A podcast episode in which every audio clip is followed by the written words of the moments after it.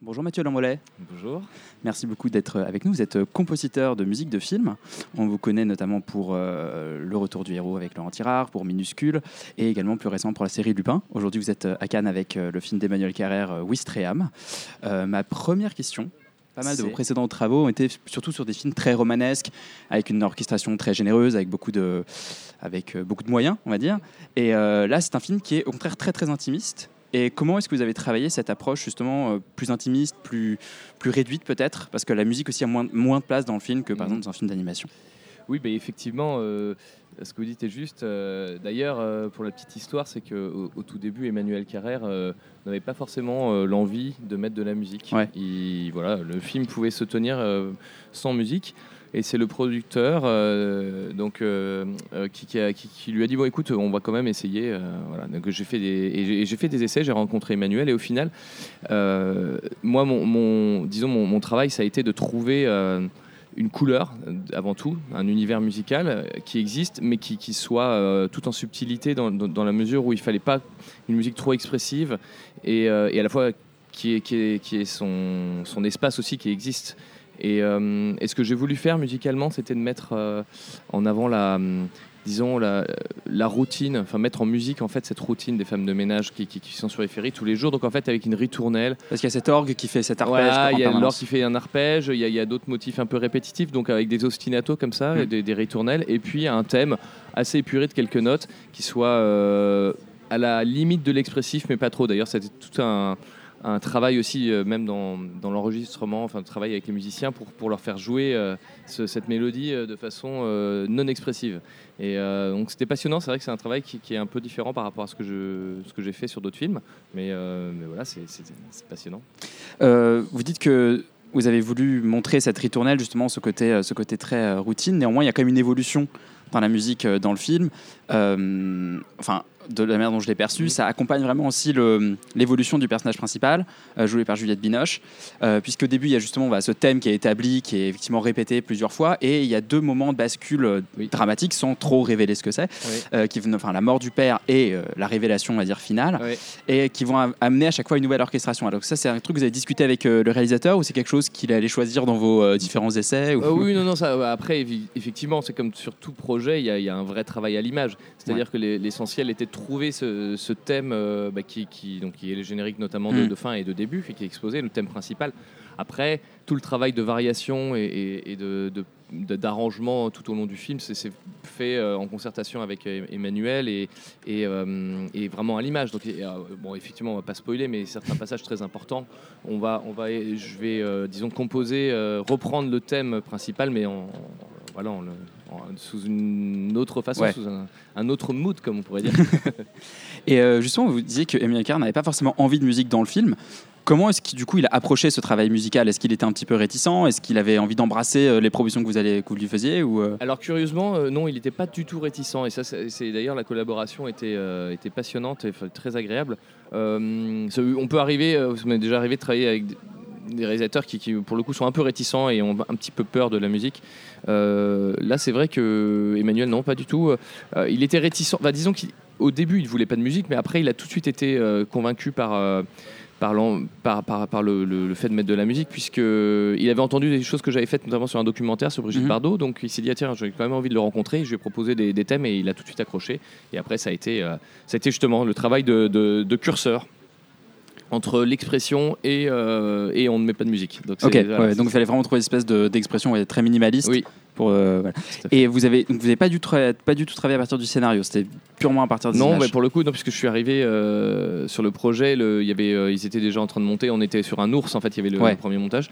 Euh, voilà, c'est vrai que si j'avais eu connaissance du scénario, euh, bon, ça aurait été peut-être un peu différent. Enfin, mais moi, j'aime bien, c'est vrai, travailler. Bah, tout est possible hein, d'arriver un petit peu au dernier moment comme ça, parce qu'on a les images, donc c'est très cadré.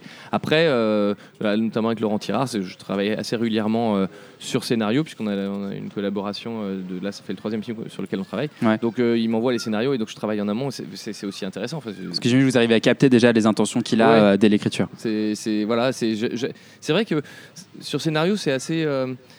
C'est assez intéressant puisqu'on se fait sa propre, euh, son propre film, j'ai envie de dire, dans, sa tête, et, puis euh, on essaye d'imaginer ce que pourrait être la musique. Et parfois ça tombe juste, parfois pas du tout. Mais là, en l'occurrence, je viens de travailler sur un film, enfin, je suis en train de travailler sur un film de, qui s'appelle Les Têtes givrées, Chloé Skorniak, et le réalisateur. Euh, en fait, j'avais lu le scénario et je lui ai fait des propositions musicales suite à, mhm. ce qu'on s'est dit déjà sur la musique.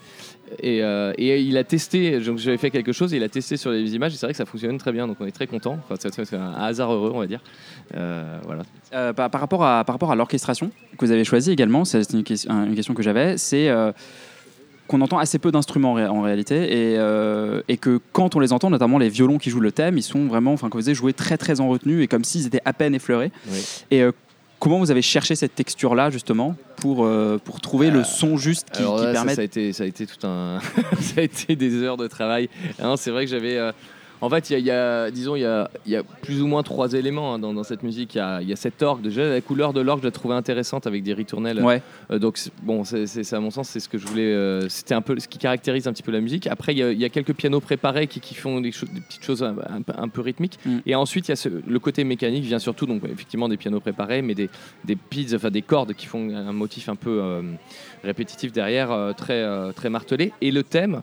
En l'occurrence, euh, dans, l'arrangement, c'est vrai que bah, la question des violons, euh, donc pas vibrer déjà, premièrement, et ensuite, en fait, il, est exposé sous deux, formes. La première exposition, euh, il s'agit d'harmonique en fait, de, mhm. de, violon et de violoncelle, euh, donc qui donne ce son un petit peu froid, ouais. on va dire. Et, euh, et même ça à enregistrer, c'était très compliqué parce que bon, pour la justesse, c'est, il fallait même la durée des notes était très précise, donc ça a été aussi beaucoup de travail de post-production euh, mhm. par la suite pour voilà couper, remonter, vraiment couper. Donc limite un travail un peu électronique, on va dire, tout en utilisant de la matière organique.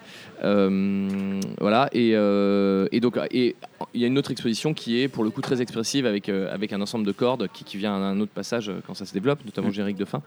Euh, mais voilà, c'est vrai qu'il y, a très peu d'éléments, mais il fallait qu'ils soient euh, au, bon, endroit. Hein. Et vous composez au piano Vous composez sur. oui, généralement au piano. Après, ça m'arrive de travailler indépendamment sur table. voilà, et après, j'ai, on est de toute façon obligé de faire des maquettes pour les réalisateurs, donc on travaille euh, on travaille sur ordinateur et avec les logiciels, voilà, avec logiciels euh, qui permettent de, donner une, image un peu précise euh, de ce qu'on veut. Même quand on cherche un son très particulier, très organique, comme, comme dans ce cas-là. Ah oui, c'est ça le truc, c'est que hum, parfois on a, on a des idées de son, mais comme on n'a pas l'occasion d'enregistrer tout de suite et, on essaie d'expliquer au réalisateur oui, euh, c'est sûr que ça va être super, euh, fais-moi confiance. En fait, le travail avec un réalisateur, c'est une sorte de confiance. Hein, parce qu'il pourrait tout simplement nous faire confiance et, on lui joue quelque chose au piano, il dit ok, très bien, on va enregistrer. C'est ce qui se faisait à l'époque, j'aimerais. Mais, euh, mais bon, pour les premières collaborations, en l'occurrence, bah là c'était le cas avec Emmanuel, c'est vrai qu'il faut toujours instaurer la confiance. Et, je crois qu'elle a été, à mon sens, établie et puis elle est, il a été très très content de la musique et donc euh, peut-être que à part la Suisse, si jamais on retravaille ensemble, je sais pas, on, verra, mais, mais en tout cas, il y aura, voilà, il je serais peut-être pas obligé de faire des maquettes. et si et vous parliez de votre prochain projet avec euh, Clovis Cornillac, euh, quels sont vos prochains projets? Alors j'ai, ben là je travaille sur le prochain donc film de Laurent Tirard donc qui s'appelle Juste Ciel. Il s'agit d'un film euh, voilà, qui parle de bonne sœur, c'est assez rigolo. Je fais une musique flamenco avec, euh, mixé avec du chant grégorien. je m'amuse à faire des mélanges comme ça, toujours avec Laurent d'ailleurs sur le Retour du Héros. Chez Tirard, il y a, ouais, ça, chez le Retour du Héros, il y avait également ce, mélange euh, à la fois très, très romantique et western en même temps. Voilà, c'est ça. là, c'est un peu différent. Là, c'est flamenco et, chant, chant grégorien. ensuite, bah, il y a ce film de donc voilà, Clovis Cornillac qui s'appelle Les Têtes givrées. Après, j'ai un, j'ai un autre projet aussi, Le Tigre et le Président qui parle d'un président de la République euh, complètement déjanté. Euh, c'est une histoire vraie d'ailleurs, film historique. Et euh, bah, après, j'ai, d'autres projets, mais après, je, préfère pas trop en parler. Bien sûr. Ça, ça, mais bon, j'ai, pas mal de trucs. Qu'est-ce qui fait une bonne musique de film pour vous? Alors, on, bon, on, pose souvent question la question. à 1000 euros, ouais. Voilà, une bonne musique de film, à mon sens, c'est une musique qui, qui, est au, qui, est, qui est vraiment au service du film et au service du projet. elle doit exister, évidemment, disons de façon autonome, mais elle doit avant tout servir le projet. Euh, c'est-à-dire, elle, parfois, quand on me dit ah, tiens, je suis désolé, j'ai pas fait attention à la musique dans le film, mm. je... mais alors pour le coup, moi je, le vois comme un compliment parce que ça veut dire qu'elle s'intègre parfaitement. après, elle, à mon sens, la, donc la deuxième chose, c'est qu'elle doit aussi exister de façon indépendante. C'est-à-dire qu'on doit pouvoir écouter, on va sur je sais pas, Spotify ou Deezer, écouter une musique et se dire elle se tient dans la forme et dans, le, euh, dans, dans, la, structure. Euh, il ne s'agit pas juste d'écrire quelques notes. Euh, enfin, moi, c'est mon avis. Hein. Mhm. J'aime bien quand une musique se tient et cohérente d'un bout à l'autre, même si elle dure deux minutes ou une minute, ce qui est souvent le cas dans la musique de film, parce qu'on a des formes très courtes. bien sûr. voilà. Merci beaucoup Mathieu Lambolet. je rappelle que vous êtes le compositeur du film Wistream d'Emmanuel Carrère. Cet entretien a été réalisé en partenariat avec la SACEM dans le cadre des temps forts de la SACEM au Festival de Cannes.